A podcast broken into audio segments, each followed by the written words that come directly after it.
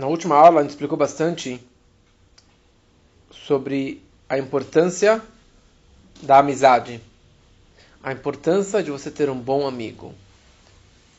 E a conversa de um amigo com o outro te leva para as alturas. Quando você tem um bom amigo, você consegue realmente resolver muitos problemas e muitas dificuldades da vida. O que seria esse bom amigo? Porque a Torá fala, o Pirkei Avot, a ética dos pais nos ensina, Asel Harav, faça para ti um mestre, adquira um mestre, o Kner Haver, adquira um Haver, um amigo. Depende para a área que é. Se é para a área de negócios, então você pode ter um bom amigo de negócios. Que ele vai te aconselhar o que fazer, o que não fazer. Se é na área espiritual, então você vai procurar um, um amigo que ele vai te orientar como seguir nessa área espiritual. Hoje eu estava em dúvida sobre o meu apartamento, se vendo, não vendo, quanto que vale, quanto que não vale. Eu falei com dois amigos. falei com um amigo rabino e depois falei com uma amiga corretora, que não é, não é, não é religiosa, mas, mas que me orientou do que fazer nessa área. Então, quer dizer, você tem. Isso é uma questão mais prática do que fazer no, dia a dia. Mas você tem aquele amigo do peito. Você tem aquele amigo que é amigo para tudo. Que ele vai te orientar o melhor para você em todas as áreas da sua vida, em todas as situações da sua vida. Você conhece pessoas? Você conhece alguém que que chama todo mundo de orgulhoso? Tem pessoas assim, pessoas mais velhas, que falam: ah, todo mundo é orgulhoso, ou todo mundo tem inveja de mim. E no fundo, o que acontece aqui? Ele tem inveja de todo mundo. E ele não consegue lidar com a inveja. E ele joga a culpa em todos, que todo mundo tem inveja dele. Ou que todo mundo é orgulhoso, todo mundo é problemático. E ele que é orgulhoso. E ele que é problemático. Você conhece pessoas assim? É, é, projeção. Como o Tov dizia, que o mundo é um espelho. Da forma que você enxerga os outros, na verdade, saiba que você é assim. Se você chama os outros de, de, de difíceis, de orgulhosos, de invejosos, você que é o invejoso. Você que é o problema aqui. Você está, na verdade, projetando no outro aquilo que você é. Isso? Então aqui o, o, o Rebbe anterior ele vai analisar ele vai desenvolver quatro pontos, quatro vantagens de você ter um bom amigo. Quatro ideias da grandeza de você ter um amigo, conversar com um amigo, expor os seus problemas, as suas dúvidas com o seu amigo. Então, a primeira ideia que ele começa a falar é o seguinte: é que um bom amigo é aquele que aponta o dedo para você e fala suas falhas. Não é só aquele que te dá um abraço, um beijo e fala que você é lindo maravilhoso, que você é a melhor pessoa do mundo. Um bom amigo é aquele que pode te apontar o dedo e falar se está errado. Não está certo aquilo que você fez. Você deveria ter feito assim. Você não deveria ter falado daquela forma. Porque tem muitas situações, falhas da vida, problemas da vida, que você só consegue apontar no outro. Você nunca consegue enxergar sobre si mesmo. Por quê? Porque a pessoa mais próxima de mim é sou eu mesmo. A pessoa que eu mais amo sou eu mesmo. Al-Kop Shaim Techaseava. O meu amor encobre todas as minhas falhas. Quanto mais eu me amo, mais eu, eu fecho os olhos. Eu de, deixo passar isso. Se você coloca um dedo no seu olho, o que, que você vê? O que, que você vê aqui? Quando você coloca um dedo na frente do seu olho, você vê o dedo. Você vê um dedo. E você não vê mais ninguém. Você não vê o mundo, você não enxerga o mundo, você não enxerga nada. Ninguém mais. Só um dedo. Quer dizer, um dedinho consegue fechar o meu olho e eu não vou enxergar mais ninguém no mundo. Só mim mesmo. O homem, ele pode sempre. É muito fácil e é gostoso você criticar os outros você falar as falhas dos outros, o problema dos outros, que eles são orgulhosos, e que ele é pão duro, e que ele é difícil, e que ele é invejoso. Mas na verdade, você, se você se conscientizar, você que é o invejoso. eu, eu, sou uma pessoa muito orgulhosa. Eu sou uma pessoa muito pão dura. E eu falo que os outros são assim. Sabe quem que consegue expressar essa falha dentro de mim? Só um Haver Tov. Só um bom amigo. Um verdadeiro amigo. Que ele vai demonstrar para mim as minhas falhas. Está chamando o outro de orgulhoso? Você é orgulhoso. Está chamando o outro de invejoso? Você que é o invejoso. Você que é pão duro. Você que é a pessoa difícil. Você que é a pessoa durona. Você que é uma pessoa ruim. Não é o outro. E, e, e essa que é a vantagem de um educador também. Ou de um pai. Dos pais. Assim que o Rebbe interior ele escreve que quando ele estava conversando com o seu pai, com o Rebbe Rashab, com o quinto Rebbe, ele falou com aquela conversa, meu pai me colocou num canto de luz. Ele abriu os meus olhos para que eu percebesse isso. Que só uma pessoa que realmente te ama, só uma pessoa que é tão querida por você, que ele consegue te erguer, te tirar daquele problema e te tirar da escuridão e te colocar no canto de luz para que você consiga enxergar as boas situações da vida. Então essa é a primeira vantagem de um bom amigo. É aquele que consegue revelar, expressar, verbalizar as minhas falhas. Parece óbvio, mas não é tão óbvio. Porque quantas pessoas realmente têm um amigo verdadeiro como esse. Porque amigo da balada, amigo do negócio, o amigo do investimento, o amigo do Farbrengen, o amigo da sinagoga é fácil. É aquele que te dá um tapinha nas costas. Mas aquele amigo que é o verdadeiro amigo, que pode estar no outro canto do mundo, mas quando você fala com ele, ele consegue não só te dar elogios, mas te, mas te criticar e você vai acatar as críticas dele, isso é difícil. Por isso que o porque a avó que os pais fala Knela haver. Para você ter um haver, não é, não fala tenha um haver. Fala adquira, compre um haver. Porque para você ter um verdadeiro haver, você tem que adquirir, você tem que trabalhar, você tem que investir. Às vezes tem que comprar. Comprar com presentes, comprar com palavras bonitas, de uma forma ou de outra, mas você tem que trabalhar para conseguir adquirir esse verdadeiro amigo. Por outro lado, tem uma segunda vantagem desse Haver Tov e uma pessoa amada, fiel, um amigo fiel, que você pode abrir para ele o seu coração. Você pode chorar para ele. Você tem um ombro, né? Como fala, você tem um ombro para você chorar. Isso é um verdadeiro amigo. E não somente colocar um, um ombro para chorar, mas que você pode abrir tudo o que te incomoda. E você pode pedir para ele que ele te ajude. Já é uma situação que eu já sei que eu posso me abrir, que eu devo me abrir, que eu não sou tão orgulhoso, mas você falar, meu, eu te contar os meus segredos, eu te falar as minhas dificuldades, eu te falar os meus problemas da minha vida, no meu casamento, na minha parnassá, nos no, no meus filhos, não é fácil. Eu não conto para qualquer um os problemas que eu tenho em casa. Eu não conto para qualquer um as dificuldades financeiras que eu tenho. Mas se eu tenho alguém que eu posso contar, vai doer. É uma cirurgia. Dói você falar. Eu vou chorar muito quando for expressar as minhas dificuldades. Mas eu sei que no final vai ser positivo. Eu sei que só o fato que eu vou ter um ombro e que eu vou ter alguém que vai me acatar, alguém que vai me abraçar, que vai escutar os meus, os meus problemas, as minhas dificuldades, já é algo maravilhoso. Já notaram que no Yom Kippur, nós fazemos várias vezes no Yom Kippur o vidui, a confissão. A gente baixa no peito pelo pecado tal, pelo pecado tal, pelo... O que a gente ficar repetindo tantas e tantas vezes isso? Já pensou? Yom Kippur, grande parte de Yom Kippur, antes de Yom Kippur, no começo, no meio, no fim de Yom Kippur, nós fazemos o vidui. A gente bate no peito, a gente fala, fala, fala, fala, fala. Qual, qual é a vantagem disso? Por que a gente tem que falar todos os tipos de falhas que eu nunca imaginei na minha vida fazer?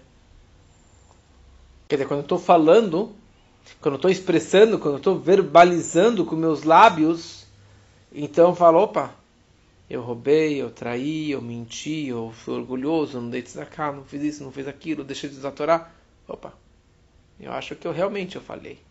Eu deveria melhorar, melhorar nessas, nessas áreas que eu falei, tantas áreas que eu falei.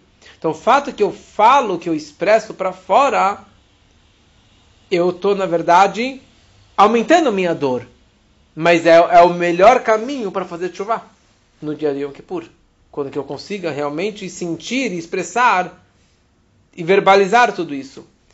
Então, da mesma forma, quando eu consigo expressar uma dor, uma dificuldade, um problema que eu tenho para um amigo, para um haver, então isso na verdade já é um grande passo para eu sair desses problemas, para eu largar esse meu vício, para eu largar essas minhas dificuldades. O rei Salomão ele fala uma frase muito profunda, como todas que ele fala.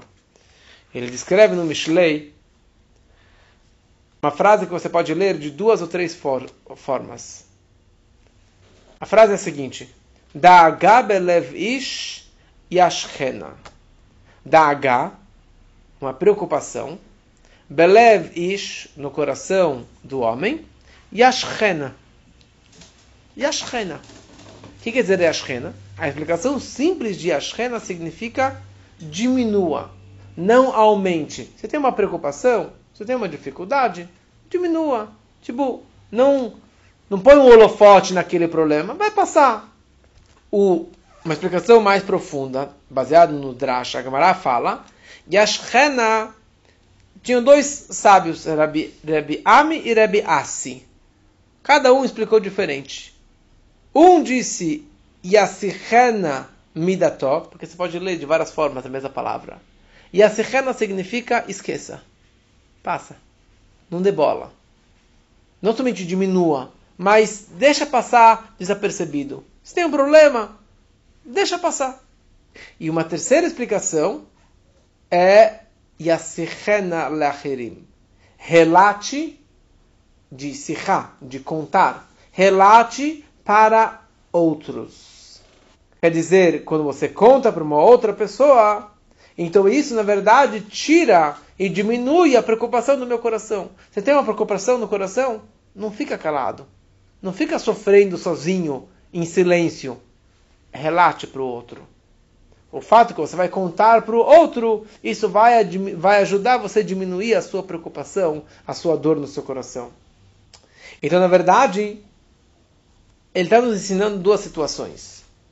O fato que você está se dirigindo para um Haver, mesmo que ele não vai ter a resposta para mim. Talvez ele não vai ter resposta.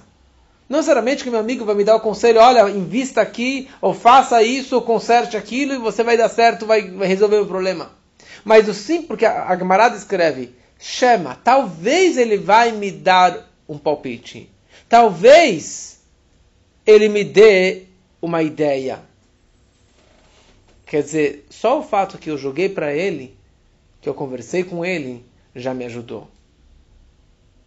E, como falamos antes, apesar que esse processo é doloroso, o fato de você contar para o outro seus problemas, suas preocupações, seus medos, suas angústias, é doloroso, mas isso te ajuda a diminuir a sua preocupação. Isso ajuda a diminuir as suas dores. Se você tem uma preocupação, você quer curar o seu problema, você tem que falar com o médico. Não adianta você ficar sofrendo sozinho. Você tem que falar com outro, você tem que expor o seu problema. Então, na hora que seu, seu, a dor está piorando, está tá queimando mais, não se preocupa, porque isso faz parte do processo. Vai melhorar, vai passar. Essa é a segunda sugestão, essa é a segunda vantagem de você ter um bom amigo.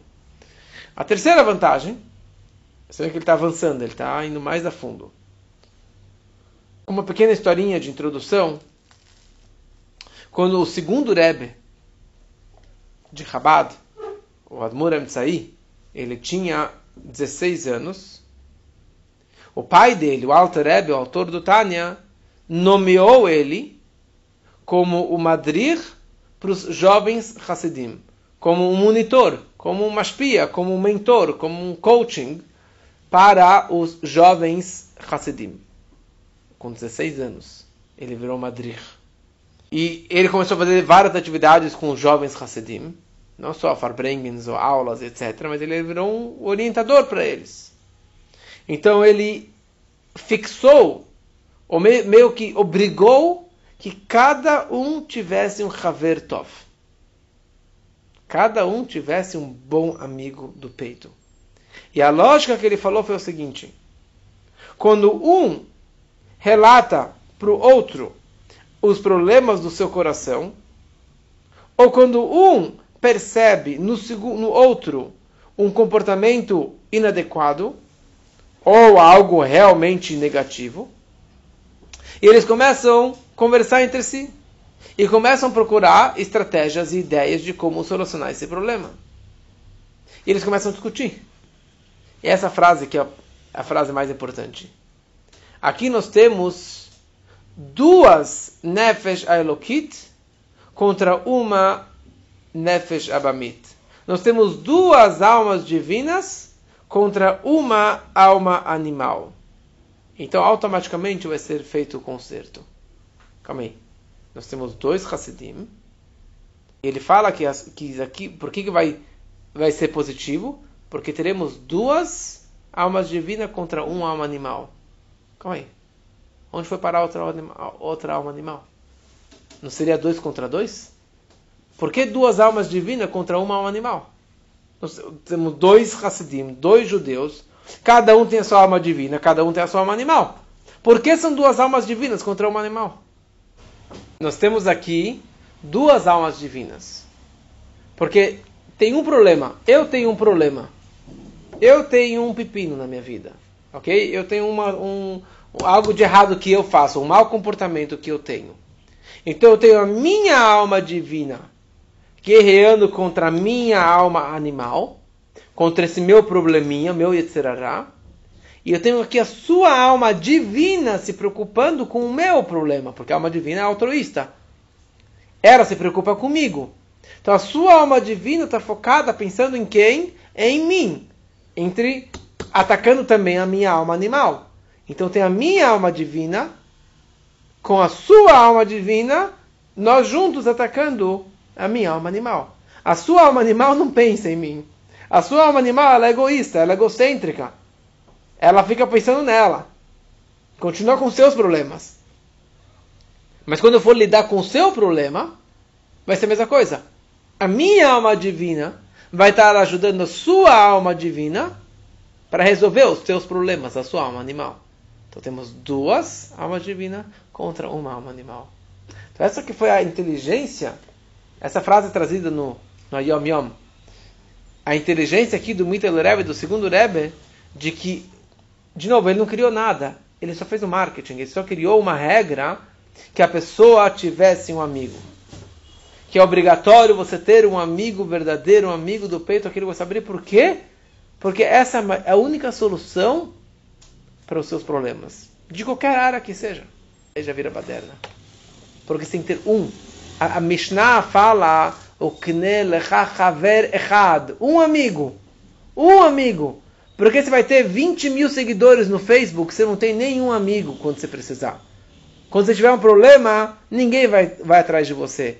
Ah, você teve uma festinha, você tem lá 500 Mazaltovs no Facebook. Ou no WhatsApp, naqueles grupos de WhatsApp. Mas quem que realmente re, really mean it? Quem que realmente se preocupou com você? Que foi atrás? São duas coisas. A Mishnah fala, você tem que ter um Rav, que está acima de você, né, que está no nível acima de você, um mestre, uma espia, um, um coaching que está acima de você. Mas isso não é suficiente. O que nela é Você tem que ter um haver que está na altura dos seus, dos seus olhos. Alguém que, que pensa que nem você, que está no nível de você, no mesmo estilo de vida de você, que se identifica com você. Porque uma espia, o mentor, o professor, ele meio que está olhando de cima para baixo. O seu amigo, ele está no mesmo nível que você. Então ele enxerga de outro prisma, ele enxerga de outro ângulo. Depois, a terceira frase que o Perkei Avot fala, Darat kol adam julgue cada pessoa favoravelmente. E daí você pode julgar todas as pessoas favoravelmente, milhares de pessoas, todo mundo tem que enxergar favoravelmente. Mas você tem que ter um Rav. E você tem que ter um Haver. E aqui ele fala algo sensacional, que seria a quarta vantagem. A quarta vantagem de você conversar com amigos e você ter um, um verdadeiro amigo fiel é você enxergar o naches que você causa nas alturas. A satisfação, o prazer que você causa para Deus lá em cima. O fato que eu tenho verdadeiros amigos, isso causa um, um prazer indescritível nas alturas. Vamos só lembrar o seguinte: a Havat Israel, nós estamos falando desde o começo dessas aulas, amarás o próximo como a ti mesmo, isso é a base de toda a Torá. E o resto é explicação. Lembra a história do convertido? Todo o judaísmo não é só amarás o próximo como a ti mesmo. Quer dizer, quando eu falo amor ao próximo, amar um outro judeu, isso é a base de todo o judaísmo, é a base de toda a Torá. Depois nós explicamos que isso é a preparação para Tfilah. A gente falou que no Sidur, a primeira frase que nós falamos depois das mesas matinais, antes do, do, do Matov, Alecha Yaakov, antes do, do Adon Olam, nós falamos Areine Mekabel, eu assumo sobre mim a mitzvah positiva de amarás o próximo como a ti mesmo. Quer dizer que isso é a base de toda a tefilá, de toda a reza.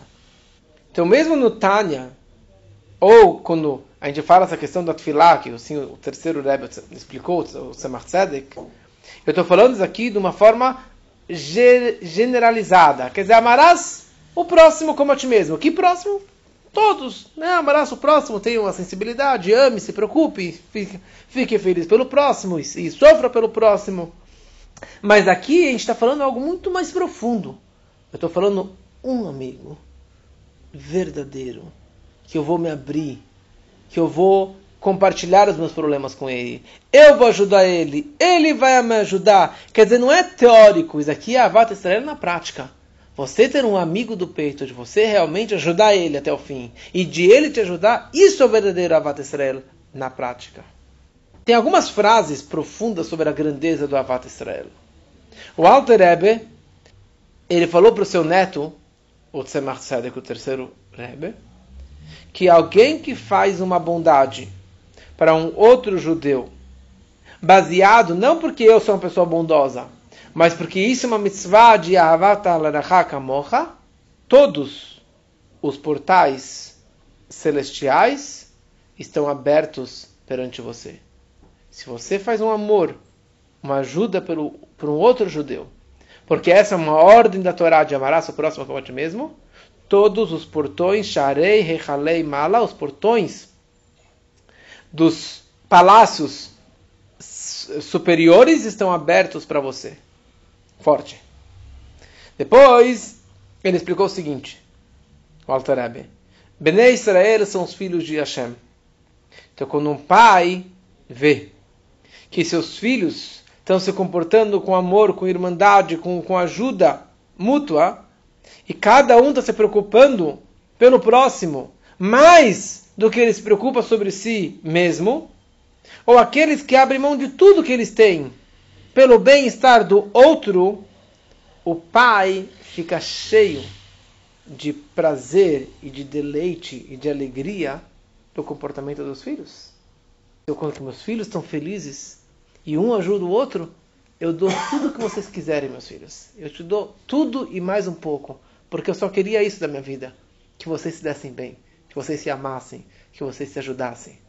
Então, o Naches e o prazer e o que vai vir lá de cima é incalculável.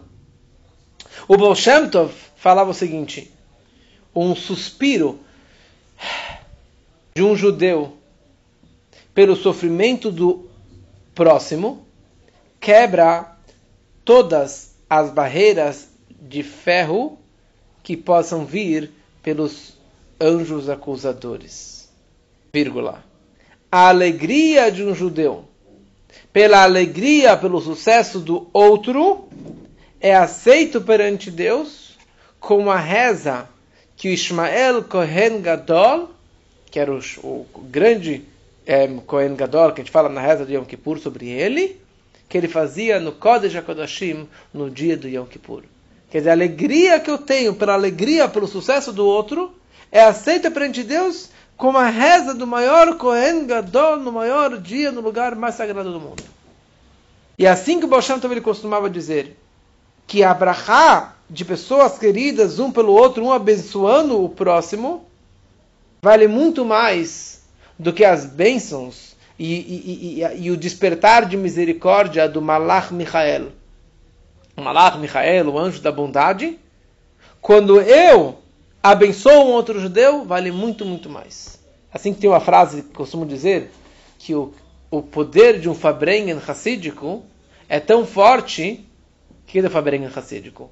É um gathering de Hassidim, um abençoando o outro, dando brachá para o outro, dando alegria um para o outro, cantando felizes, desejando o melhor um pelo outro. Nem o anjo Michael consegue fazer isso. É exatamente essa mesma ideia. E os alunos do Magid, então entendo geração para trás, né? Quer dizer, o Tzemach Tzedek, o Alter Rebbe, o Baal Shem Tov. E o Magid costumava dizer o seguinte, os alunos do Magid de Mezes, que foi o sucessor do Baal Shem Tov, costumavam dizer o seguinte, Ahov Yehudi, ame um judeu e Deus vai te amar. Faça uma bondade para o outro Yehudi e Hashem fará uma bondade contigo. Aproxime um judeu e Hashem vai te aproximar.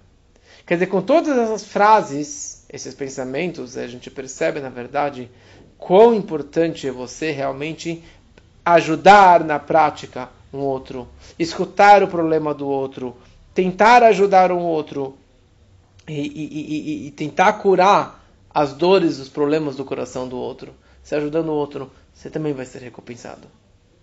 Então essas são as quatro vantagens que o Rebbe traz aqui sobre ter um bom amigo.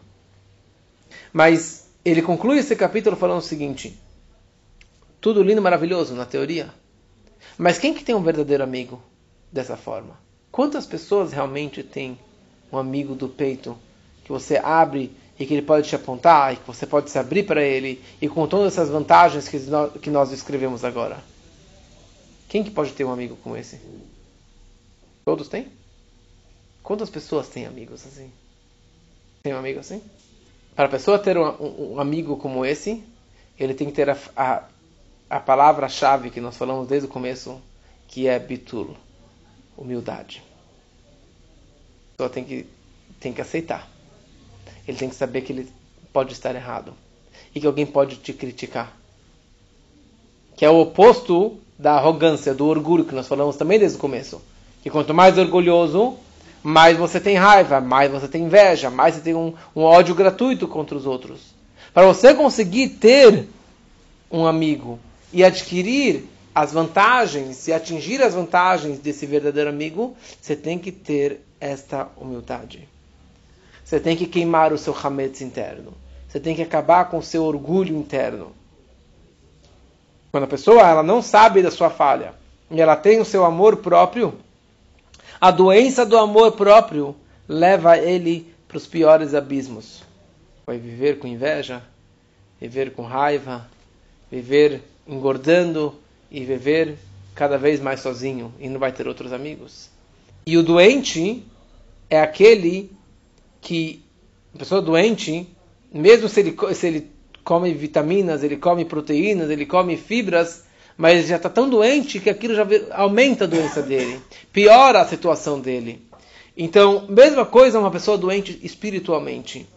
Uma pessoa que é orgulhosa, pessoa que é muito cheia de si, pode ser que ele vai comer muita proteína e vitamina de Torá. Ele pode estudar muita Torá, muita Hassidut. Ele pode rezar muito.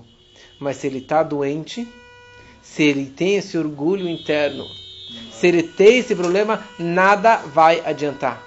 Nada vai solucionar. Ele pode estudar o Talmud inteiro, pode estudar Hassidut e Hassidut, e para o Rebbe, para cá e para lá. Mas se ele é doente, e ele só enxerga e ele só enxerga, quer dizer, o, o dedo que está na frente do rosto dele, nada adianta. E isso que responde porque tem religiosos que são mal educados, porque tem religiosos que brigam, que se matam, e que não se veem, e irmãos que se brigam. É uma palavra, é o orgulho. É essa doença. Que ele pode ser uma pessoa que dê muita tzedakah, uma pessoa que estuda muita Torá, um grande rabino, mas ele é doente ele tem esse problema dentro de si e que isso. E, e sabe quem é o maior doente? É aquele que não sabe que está doente. A pessoa que está doente, ele vai ao médico. Ele vai procurar a causa do problema dele. Mas a pessoa que não sabe, que não quer saber, que não quer ir no médico, ele vai morrer com a doença dele.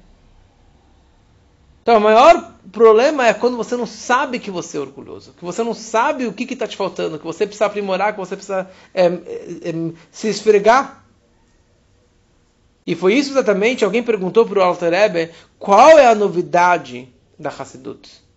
Ele falou que a novidade da Hassidut, desculpa, o quarto Rebbe respondeu, que a novidade do, da Hassidut, do Alter Rebbe é, do Tânia, que a pessoa saiba duas coisas. E eu estou faltando, está faltando algo para mim, que algo está faltando para mim, e que essa falta é uma doença. Saber que eu estou errado, saber que eu posso melhorar, saber que eu tenho que crescer, já é a vontade de eu crescer. E é uma alavanca para eu crescer.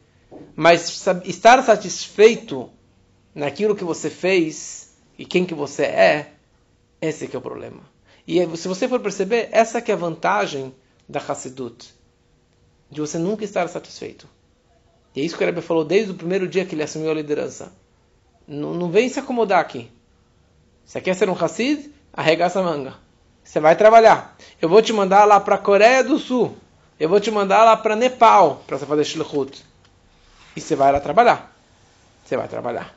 Só para concluir, que uma vez tinha um grande Hassid, um grande erudito, pessoa de muita tzedakah, pessoa maravilhosa, que ele acabou virando um Hassid do Alter Rebbe. E ele entrou numa audiência no Alter Rebbe, e ele falou, a primeira pergunta que ele fez, Rebbe Mahaserli, o que, que me falta? E o Rebbe falou para ele, olha, não te falta nada. Você tem temor a Deus, você é um grande estudioso, você faz coisas maravilhosas. Só um problema. Você tem que tirar o hametz, esse seu ego, seu orgulho, esse seu fermento que está dentro de você. E colocar matzah, colocar humildade dentro, dentro de ti. E a gente sabe que um objeto, um, uma panela, um prato que foi usado para hametz, você quer cacherizar para Pesach, você tem que queimar. Você tem que, às vezes, é, dar uma esfregada até que labaredas de fogo saiam dela. Quer dizer, às vezes você tem, se você vive com esse seu ramês, com esse seu orgulho, você tem que esfregar, esfregar, esfregar para você realmente limpar totalmente disso e para que você viva com essa maçã. E só assim que você pode ter um verdadeiro amigo. Olha.